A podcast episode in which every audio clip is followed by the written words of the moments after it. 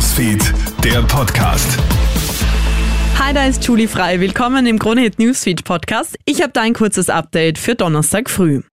Alles Walzer heißt es heute Abend wieder in der Wiener Staatsoper. Dort geht der 66. Wiener Opernball über die Bühne. Auch werden wieder rund 5500 Ballgäste erwartet, darunter natürlich zahlreiche Promis wie Richard Lugner, Stargast Priscilla Presley. Die Preise sind wie jedes Jahr horrend. Wer sich um rund 400 Euro sein Standardticket gegönnt hat, muss dann am Ball für ein kleines Fläschchen Mineralwasser fast 10 Euro hinblättern.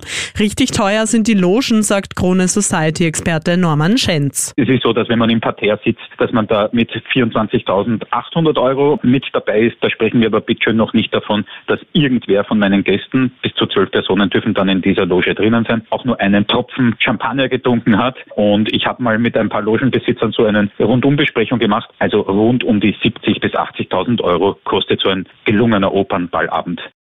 In Deutschland hat das Bodenpersonal der Lufthansa jetzt ihren 27-stündigen Warnstreik beendet. Das hat die deutsche Gewerkschaft Verdi jetzt bestätigt.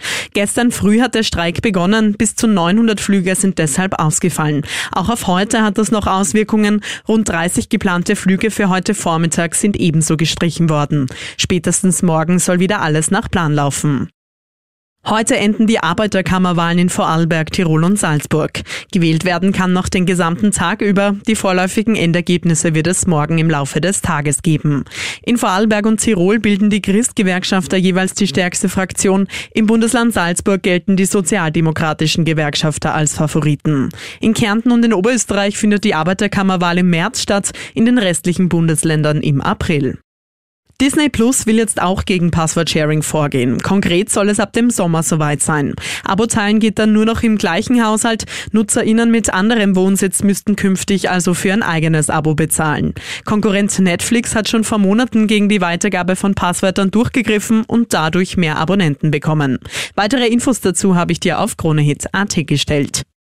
Das war's soweit mit deinem kurzen Update für Donnerstag früh. Ich wünsche dir noch einen schönen Tag. Bis dann. Krone Hits, Newsfeed, der Podcast.